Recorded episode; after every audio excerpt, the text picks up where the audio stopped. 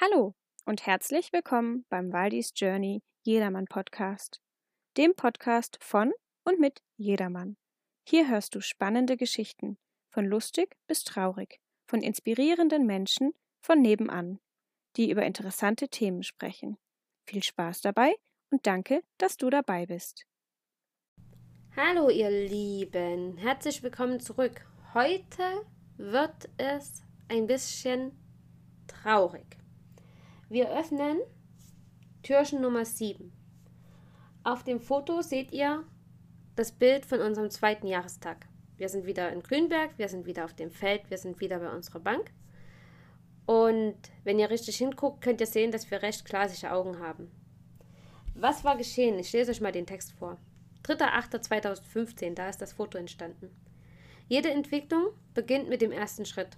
Und für uns änderte sich alles in dem Moment, in dem wir Alice verloren haben. Anfangs waren wir traurig und frustriert. Unsere Egos waren zu groß und nahmen es persönlich. Doch aus dieser einzigen Katastrophe ist so viel Gutes entstanden. Wir blieben zusammen und das Erlebte hat uns tief verbunden. Du warst für mich da und nahmst dich völlig zurück.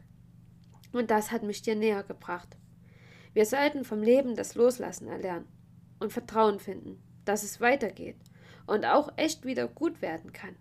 Und doch war diese Lektion sehr schmerzhaft. Am 12.07.2015 haben wir unsere Tochter in der 19. Schwangerschaftswoche verloren. Äh, es war Präklampsie, eine sehr frühe Präklampsie eine Schwangerschaftsvergiftung. Das heißt, mein Körper hat die Schwangerschaft nicht vertragen.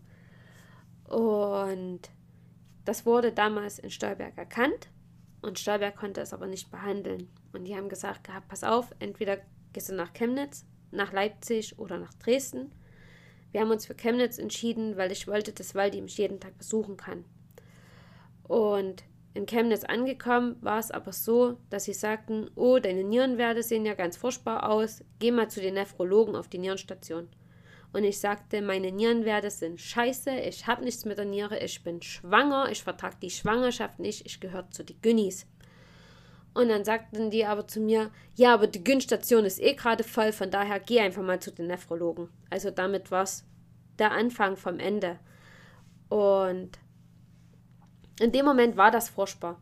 Es war alles ganz, ganz schlimm. Aber, was ich dazu sagen muss, ich habe es ja schon mal erwähnt, es war jetzt nicht so, dass ich gesagt habe, ich wollte unbedingt schwanger werden, weil die wollte unbedingt ein Kind, aber ich war noch lange nicht bereit dazu. Und ich habe gedacht gehabt, dass selbst wenn wir es versuchen, dass es noch eine ganze Weile dauert, bis es klappt. Ich für mich war viel zu jung und die Beziehung war an einem Punkt, wo ich gesagt habe, wir sind überhaupt kein Team, wir sind viel zu unterschiedlich.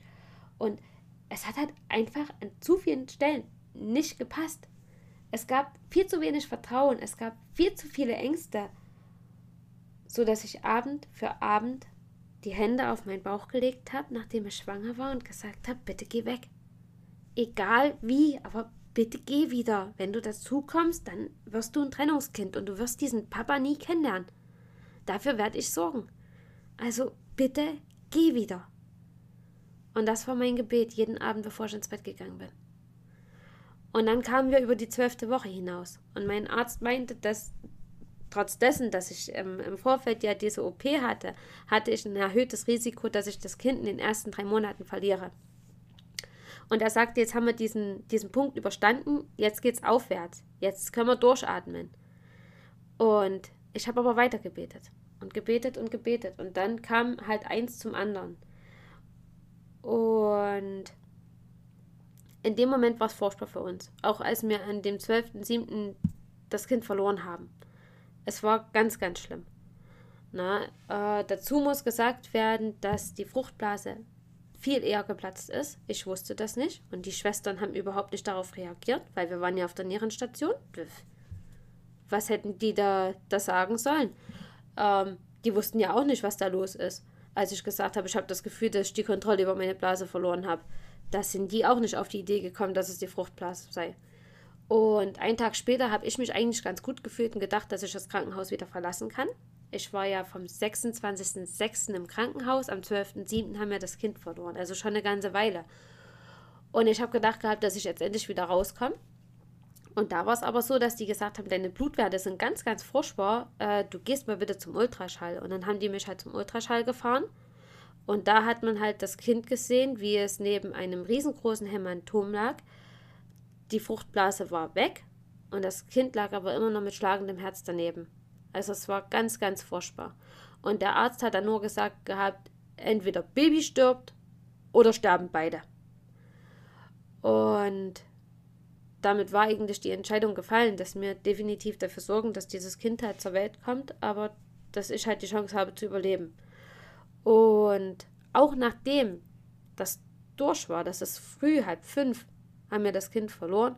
Und abends um fünf war ich ja immer noch im Krankenhaus, kam dann irgendwann die Ärztin und hat gesagt gehabt, wenn sie überleben wollen, sollten sie jetzt langsam mal einen Zettel für die Bluttransfusion unterschreiben. Und ich war ja völlig neben mir. Die haben mich ja mit sämtlichen Sachen vollgepumpt. Ich konnte ja gar nicht sagen, in welchem Raum ich war. Also ich hatte überhaupt keine Ahnung.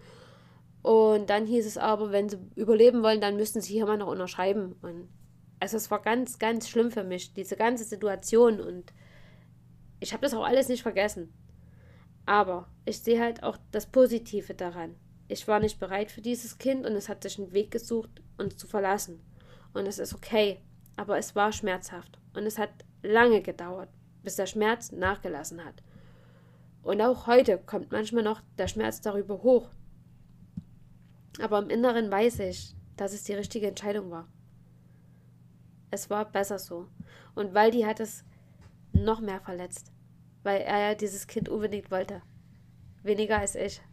Und wie es weitergeht, wie wir das alles durchstehen konnten, wieso wir immer noch zusammen sind und wie wir das alles geschafft haben, das erfahrt ihr dann, wenn ihr die nächsten Türchen mit uns öffnet. Also bleibt dran, es bleibt weiterhin spannend und ich sage euch, es wird auch wieder schöner. Bis bald oder bis morgen. Ciao, ciao. So, ihr Lieben, das war wieder eine Folge vom Waldis Journey Jedermann Podcast. Wir hoffen, es hat euch gefallen und ihr seid das nächste Mal wieder mit dabei. Danke fürs Zuhören und bis bald.